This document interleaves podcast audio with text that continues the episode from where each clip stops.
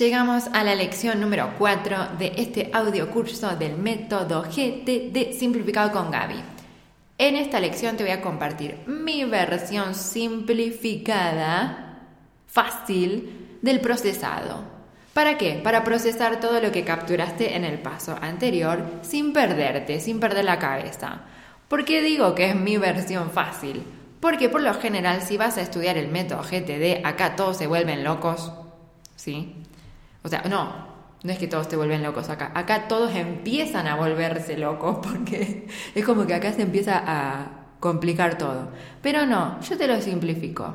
¿Sí? Yo te lo simplifico porque a mí me gustan las cosas fáciles, simples. No me gusta complicarlas, así que por eso es que yo creé esta versión.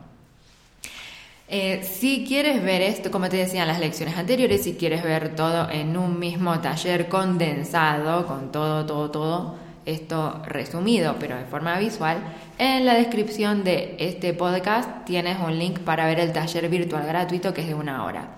Ahí te explico cómo, eh, cómo organizar todo en un sistema, inspirándote en el método GTD. Eh, y también te cuento un poco de mi curso Vibra Productiva, que acá en el audio curso te lo cuento al final de todo. Sí, pero bueno, yo sé que hay gente que es visual, que le gusta ver todo, así que siempre les voy a recordar ese recurso. Bueno, volviendo a esto del procesado. El procesado es el paso que le sigue a la captura. ¿Por qué? Porque para organizar las cosas, ¿sí? antes de planificar algo, o antes de, sí, antes de poner las cosas en su lugar, primero tienes que saber qué es cada cosa. Nuestro cerebro, o sea, cuando empieza a generar ideas, soluciones, cuando empieza a, no sé, a anotar cosas, todo, para el cerebro todo es lo mismo, todo es algo importante, todo que hay que resolver.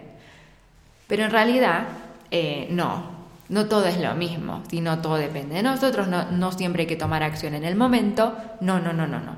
O sea, hay cosas en las que sí te conviene tomar acción, hay otras en las que te conviene esperar, hay otras que ni siquiera se tienen que organizar, ni siquiera implican acción. Y bueno, eso lo tienes que notar, o sea, tienes que darte cuenta de eso.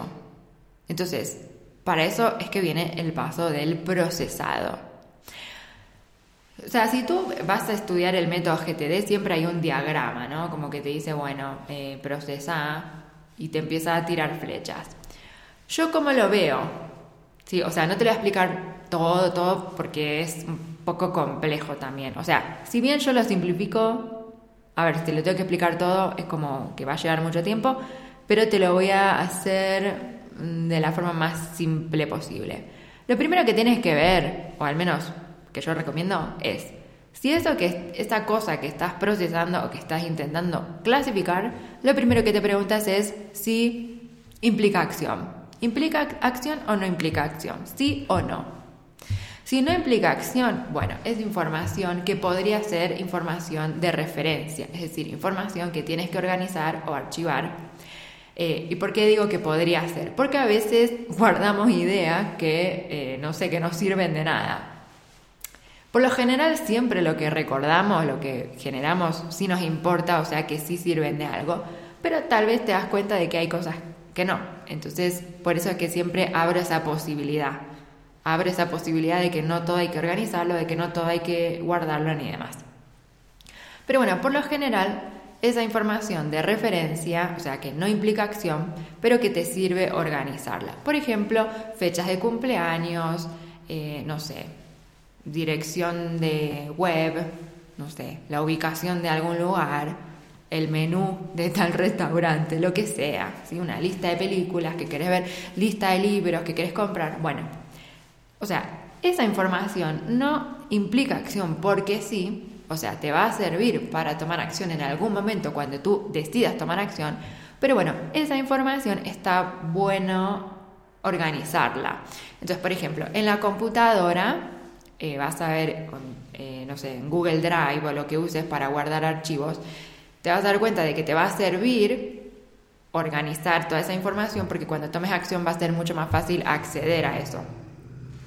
Ahora, hay información que te vas a dar cuenta, ese ruido fue mi perro. O sea, siempre, en todos los episodios tengo que aclarar los ruidos, pero bueno, ahora estoy con mi perrito al lado, que es un perro gigante, es como un oso, así que cuando él hace ruido parece que hay un monstruo al lado, pero es un perro, ¿sí?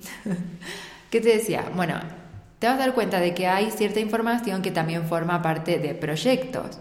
Entonces, esa información, esa referencia se guarda junto con eh, su proyecto correspondiente. Ahora, volviendo un poco más para atrás, cuando detectas que esa cosa que estás procesando implica acción, ahí viene la famosa regla de los dos minutos. O sea, te preguntas, o no, en realidad yo no, no, todavía no, no voy ahí. Lo que me pregunto es, esta acción, o sea, esto implica acción, sí, implica acción. Bueno, eh, forma parte de un proyecto, es decir, ¿necesito tomar más acciones para lograr un objetivo? ¿O con completar esta acción, digamos, ya está? ¿Sí? Entonces ahí digo, ¿qué tipo de acciones? ¿Es una acción de un proyecto? ¿Es una acción suelta? Una acción suelta, por ejemplo, puede ser llevar un acolchado o llevar una manta al lavadero. Sí, esa es una acción, o sea, implica acción, pero no es un proyecto. O sea, ¿qué proyecto vas a armar con eso? Nada. Simplemente el acolchado está sucio, lo tienes que lavar y lo tienes que mandar al lavadero. Sí, esa es una acción. Entonces, esas acciones que no forman parte de proyectos mi interpretación o, mi lectura es que me conviene organizar esas acciones según el contexto en donde ocurran. Por ejemplo, el contexto de los mandados o de las compras es ese momento de la semana o del día en el cual salgo a, afuera, o sea, que salgo a la calle. Entonces, en ese contexto podría ir al lavadero y también en este contexto podría hacer otras cosas, como por ejemplo pagar una boleta, no sé, hacer una recarga, eh, comprar un, no sé, algo en el supermercado, o sea, todo eso forma parte del contexto mandados. Entonces, en este procesado, empiezas a identificar que existen contextos, empiezas a identificar que existen proyectos y empiezas a identificar que existe información de referencia. Obviamente estas cosas se pueden, digamos, se puede llevar a un nivel más, como por ejemplo cuando ves proyectos, te vas a dar cuenta de que hay proyectos que son actuales y hay proyectos que ni siquiera sabes cuándo los vas a hacer, pero que para ti son proyectos. Esos son proyectos a incubar. Entonces, antes de organizar cualquier cosa, antes se le pone nombre, o sea, se identifica qué es cada cosa. ¿sí? Eso eso es a lo que nos referimos cuando procesamos o cuando clasificamos lo que capturamos. En el taller virtual que yo te mencioné hace un ratito, o sea, ahí como que te, digo lo mismo que te estoy diciendo acá, te digo lo mismo, solo que bueno, te lo escribo, así que si lo querés ver, anda al taller. Em, pero básicamente yo hago estas distinciones. Yo sé que en el método GTD, o sea, en, la escuela GTD, tal vez lo llevan un poquitito más detallado. Ay, me olvidé de los dos minutos, sorry. Cuando ves acciones de dos minutos, em, yo, si son acciones sueltas, tipo de contextos, y son de dos minutos, recomiendo que las hagas en el momento. Si son acciones de dos minutos, como, por ejemplo poner en marcha lavarropas, eh, no sé, algo, no sé, acomodar un cuadro, lo que sea, Cosas de dos minutos se hacen en el momento. Ahora, las cosas de dos minutos que forman parte de un proyecto, o sea, las puedo hacer cuando esté en el proyecto o las puedo hacer en el momento.